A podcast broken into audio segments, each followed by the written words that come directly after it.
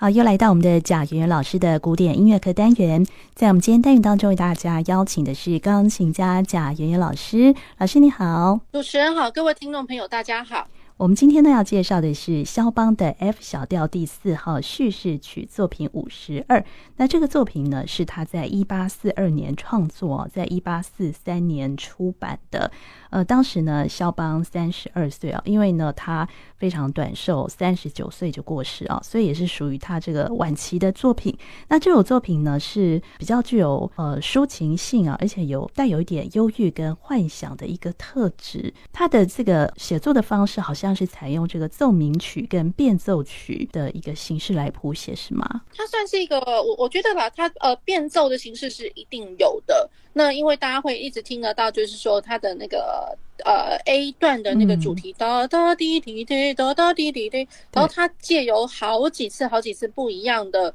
呃回返出现。那然后呢？其实我觉得多多少少有一点点像是 ritornello 那种感觉，就是呃，可能有不同段的主题，然后它呃这一段是一直被回返的。那每一次它回来呃呈现的时候呢，它都会多多少少有一点点不一样。可能有的时候会是在呃那个在旋律上面有一点点，比如说小变化。那或者是说我在伴奏的部分呢，然后它一次又一次的越发的精彩，这样，尤其是那个左手，所以那个左手是非常不得了的事情。那个弹奏需要呃非常好的一个就是手指头的一个掌控能力，这样子。嗯，对。那所以我觉得它那个变奏的形态是一定有的。那然后呢，如果说是奏鸣曲架构的话呢，我觉得它呃更好的一个说法，或许会是一个更扩张的一个。一个架构不见得就是说，嗯、呃，我觉得它那个架构是已经超乎了奏鸣曲式的一个、嗯、一个范围这样子，嗯、而且基本上每一个段落，那呃，我觉得它都会是一个相当鲜明独特的一个，它具有它的鲜明独特的主题的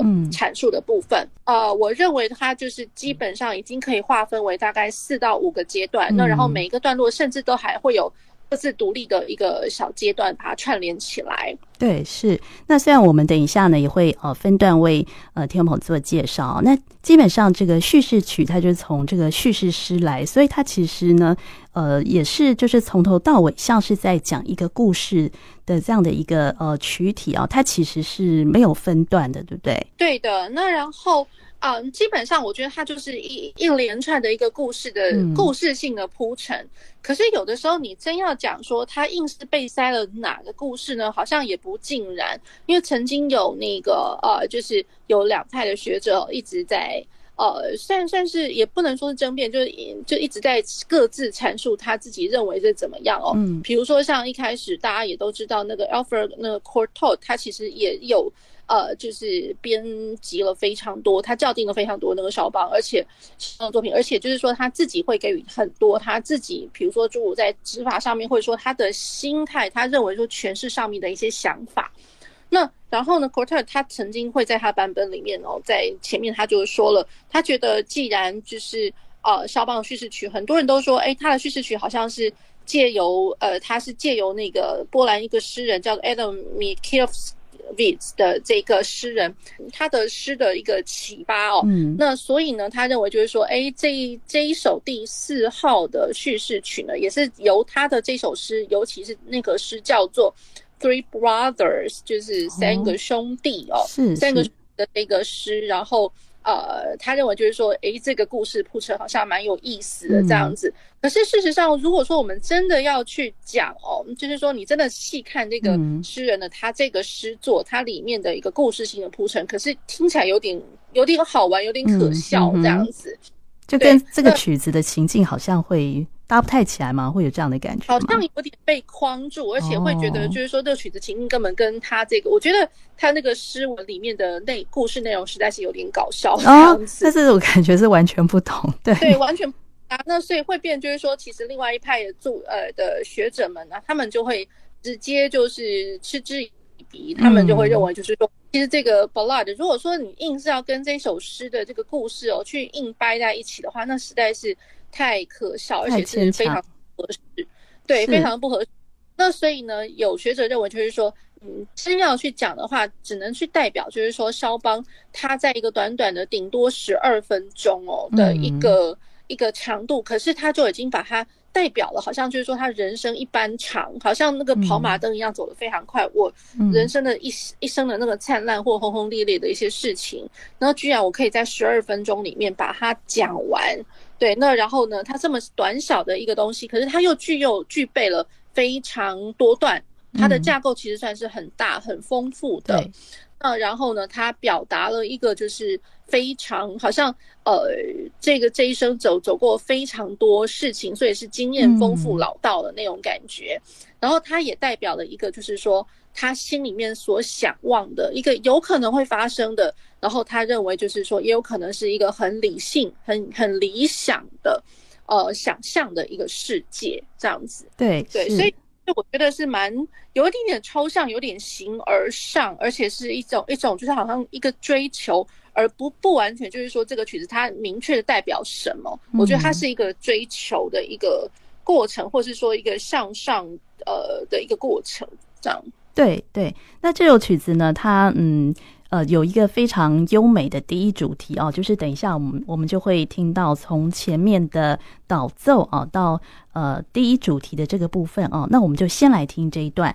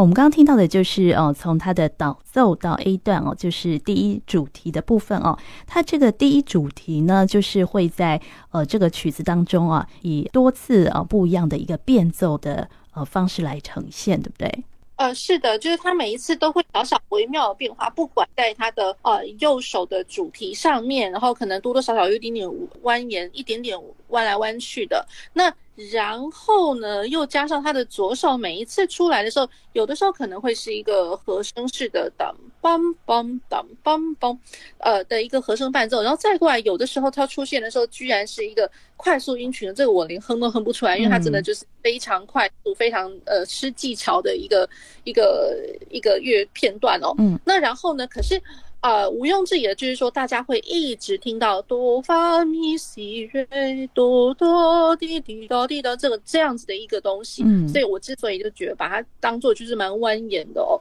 嗯，那也有一说就是说，因为其实你论它的调性或者是说调式哦，其实有不少的这个学者会把它写成就是说 highly Slavonic，就是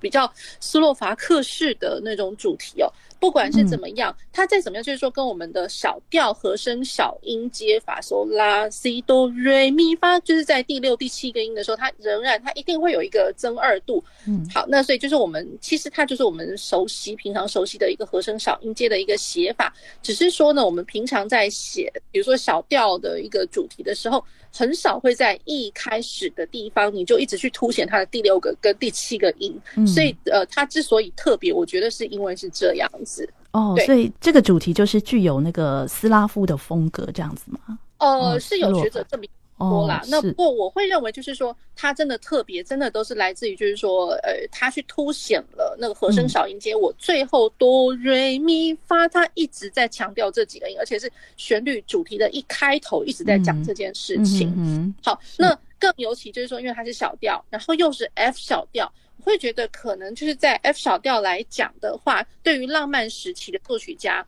又或者是说对于肖邦他本身，那我觉得可能多多少少有那么一点特殊的情感吧。你很难讲说他是什么样子的一个心态表述，嗯、可是他基本上有一些些曲目都会是建立在 F 小调上面。嗯，那比如说了，我会觉得就是他呃，大家如果能够想得出来的话，比如说他的那个。呃，之前有介绍过他的那个 Fantasy，这是 F 小调。那然后再过来他的呃，他的新练习曲，就是呃，他有一个这个一八三九年三首一组的那个那个新练习曲，他的第一首。呃，哆哆滴哆滴滴哆哆哆哆滴滴哆哆哆滴哆滴哆哆哆哆哆。我老实讲，他的那个右手的那个主题的部分呢，实在是超级跟这一首蛮像的，味道很像，在蜿蜒，而且西哆瑞西发咪西哆瑞，他一直在强调某些呃特殊的一个音程，然后都是在在 F 小调里面。是是。好，那然后或者是说他的。呃，他的那个 attitude 啊，就是 Opus 二十五的第二首，啊，哆哆滴滴哒滴哒嘞滴哒哒哒哒哒滴哒滴哒哒。我老实讲，我唱的比较慢一点，因为这首曲子应该是比较快。嗯，好，就是二十五之二，这也一样是 F 小调。然后再过来就是说，他呃，比如说大家熟知的，哦，这样来讲，大家熟知另外一首，就是在李斯特，就是浪漫时期，李斯特一八四八年的时候，他写了一首那个练习曲，嗯，练习曲那个呃，La Leggerezza，就是如果中文翻译出来的话，它是轻盈的这个意思。嗯，好，那所以呃，他的那个旋律其实老实讲也蛮像，因为像李斯特那一首的话是。滴哆哆，滴哆哆，发嗦嗦啦滴滴。它一开始西哆哆，滴哆哆，它已经有一个降锐跟还原咪，有没有？又又是另外一种，就又又是另外一个表述，就是增二度的一个表述，嗯、也都是在很有趣，就是在旋律的一开始，主题一开始，它就一直在强调这个增二度的东西。哦、对，所以我觉得就是说这样子的一个写法。当然不是说在那个时期就一定蔚为风尚，嗯、可是我觉得对于肖邦本身，他自己一定会认为说他是非常独特的某一种境界所在，嗯、所以他就会一直用 F 小调，而且就是一直在凸显这样子的一个音程，然后还有这样子一个蜿蜒的一个主题旋律，这样子。哦，是，这是在第一主题的部分哈。那我们接下来呢要来听的就是呃后面呢出现的。B 段哦，就是它的第二主题的部分。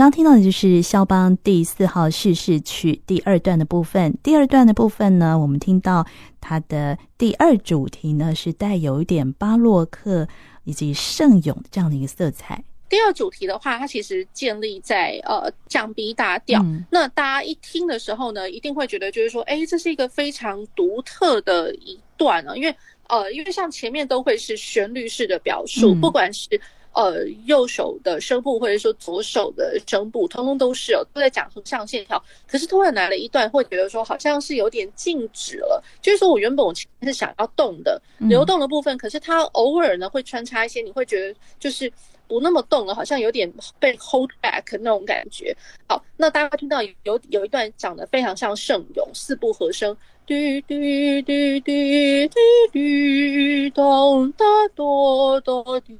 滴滴哆滴咚咚滴咚哒咚哒咚这一段好，那然后它的节奏呢，六八拍上面呢有长短长短长短长的，哎，它的感觉节奏上的感觉一。点点一点点像那个 Barcarolle 这样子，可是它是用四部和声圣咏的方式，齐奏齐唱的方式把它写成的，所以这一段来讲的话，呃是比较是和声式的，然后在和声的最上面的那一个声部呢，会听得到一点旋律，就是在铺陈这样子。嗯，那在这一段啊，带有巴洛克风格的一个第二主题之后啊，它好像又会进展到下一个乐段哦，就是有一段比较技巧性的一个呈现。那它前面的这个圣咏呢，大概持续了大概有大概二十多小节左右。那大概二十小节之后呢，大家会听得到开始，哎，好像有一段延伸的东西，然后开始就是马上就是技巧，蛮蛮技巧的，就手指头动得非常快。呃，滴滴滴哒哒滴哒滴哒哒，然后就是一连串的那个，像是爬音，又像是呃旋律般的那个往上升的一些快速音群。好，大家一听到就是哇，这个是不是又要开始进展到下面一段？没有错，这一段的话呢，可以算是下面一段的开头部。前面呢，它一开始是在 G 小调，然后比较明确的一个地方呢，会是在降低大调。嗯，那降低大调，也就是说大家会听得到，哎，G 小调前面已经开始一个起了一个头，就是好像是六度平行的一段右手的旋律，然后它一路就引导到了一个降低大调。哒当哒滴哒哒哒哒哒滴哒滴哒滴哒滴哒滴滴哒当，呃，蛮活泼的，而且这个地方它的呃乐谱上面也标上了 Leggero，就是比较活泼轻快的这样子，嗯，而且有那么一点点就是呃切分的节奏，所以呃这个是右手的部分，然后包括左手，左手还可以听到呃当滴哒当滴哒梆梆梆梆梆，那左手就很明显是在一个。第二档会听得到，哎，在第二拍居然会有一个呃那个 trio，那经常就是说学生在弹这个地方的时候，双手都会呃非常不协调，因为其实这个就很需要时间练的哦，就是、嗯、呃右手就它的那个六度的平行的一个音程，其实它要撑了非常非常多小节，所以这个已经是蛮有难度了。在它的第二段哦，在第二主题之后紧接的这一段呢，是比较有技巧性的呈现。之后呢，接下来呢也进入了乐曲的一个高潮的乐段哦。我们接下来呢就来听这一段的音乐。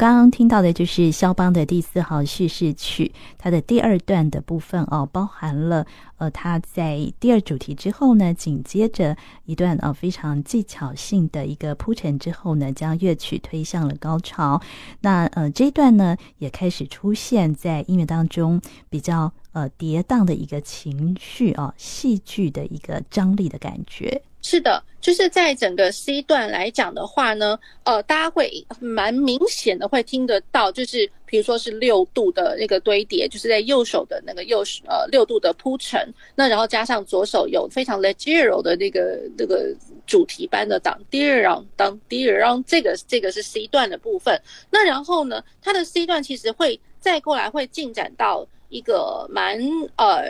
重要的一个部分哦，会是在也是在降低小调的部分，嗯呃降降低大调的部分，sorry。那然后呢，大家会听得到哒哒哒哒哒，滴哒哒哒咚，哒哒哒哒哒哒，滴滴滴滴哒。嗯，好。那然后这个 climax，我觉得就是在第二大段，整个第二大段来讲的话呢，就是它一路铺陈，就是这是第一次你会听得到非常。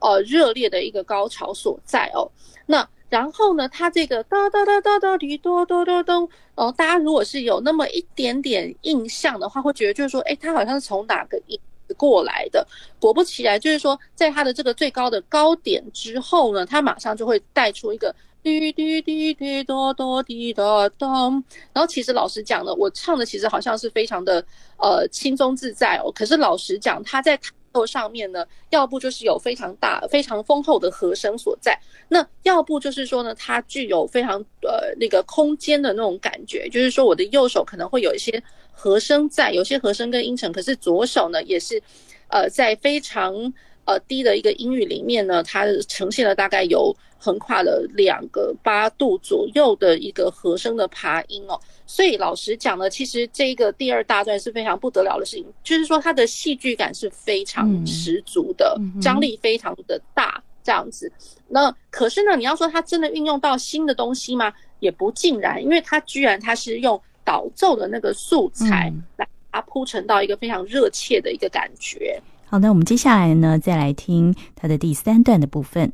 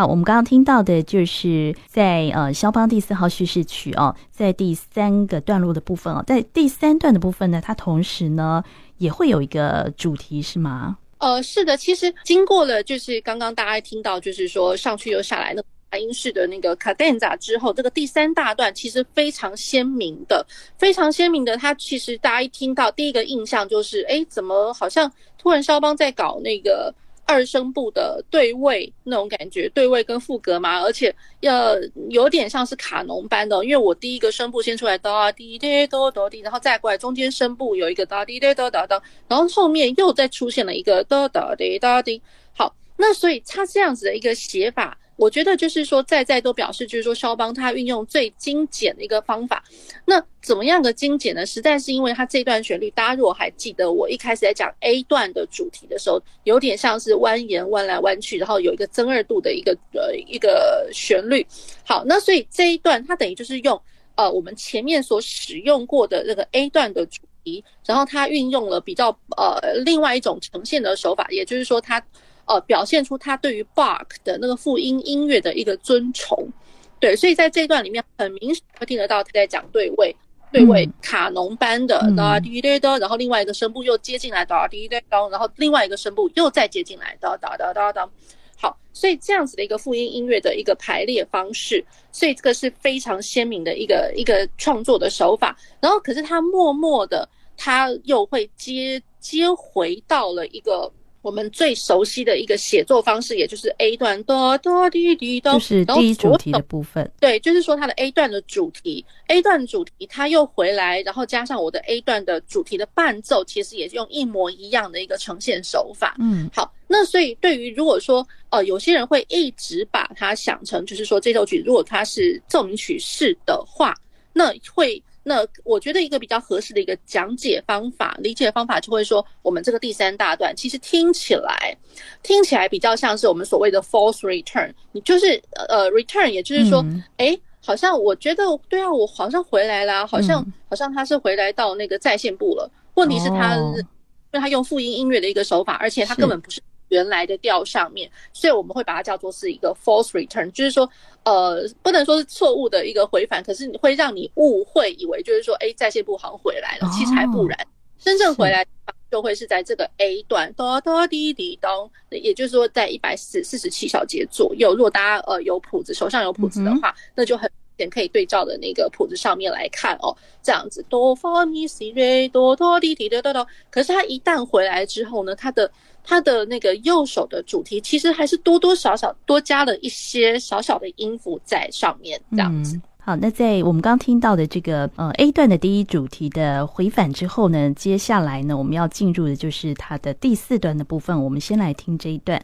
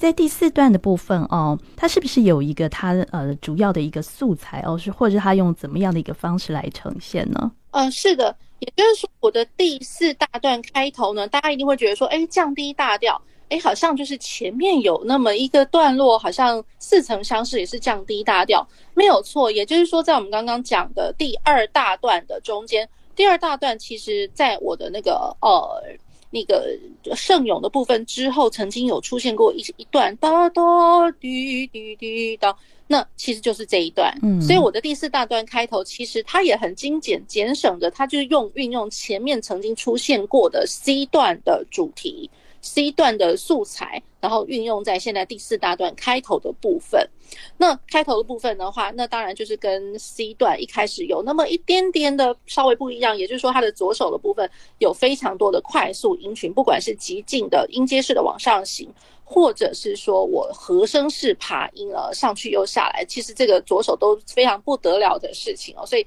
这一段其实是。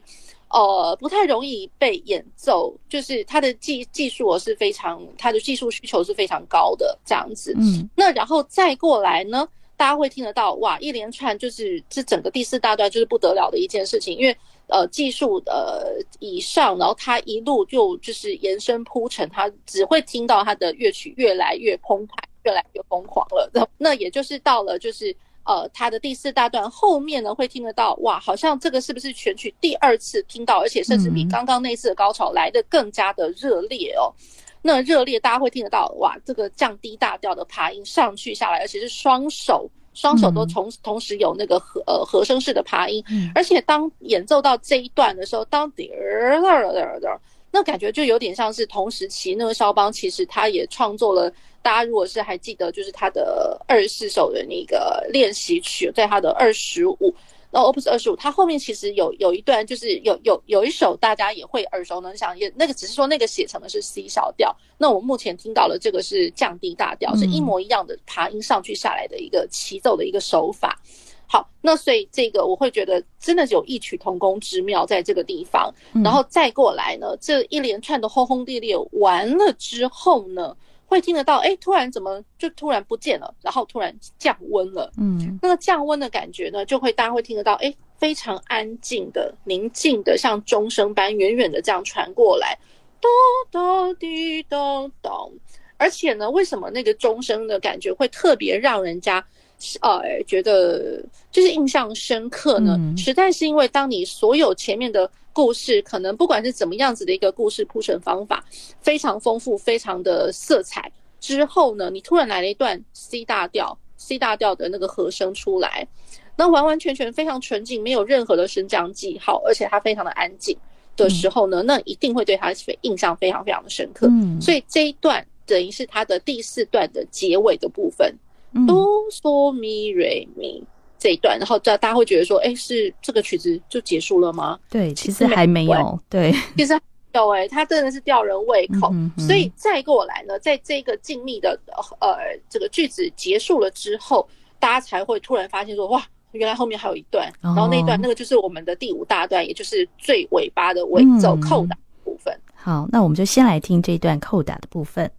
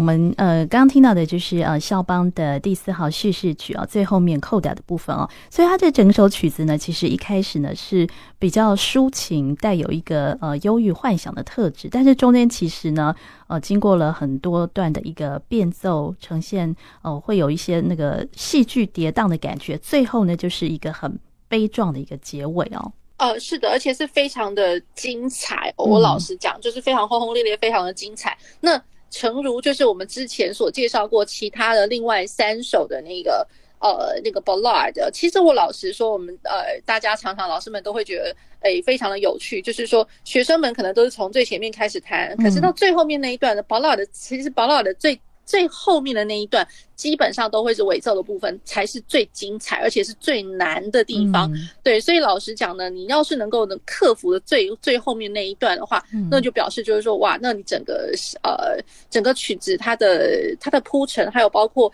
就是我能够一气呵成的一个掌握的、哦，那我觉得那个才会是一个很高干、很经典，嗯、就是然后类似我完成了、达成了那种感觉。嗯。对，所以就是所有保老的，他其实老实讲，他的最后一段真的都不容易哦，真的不容易，尤其是最精彩的部分。是，对，好。嗯那这是我们为大家介绍肖邦的 F 小调第四号叙事曲哦，作品五十二。那这也是他在一八四二年创作，一八四三年出版的一呃乐曲。那我们今天呢也非常谢谢贾云云老师，谢谢主持人，谢谢各位听众朋友。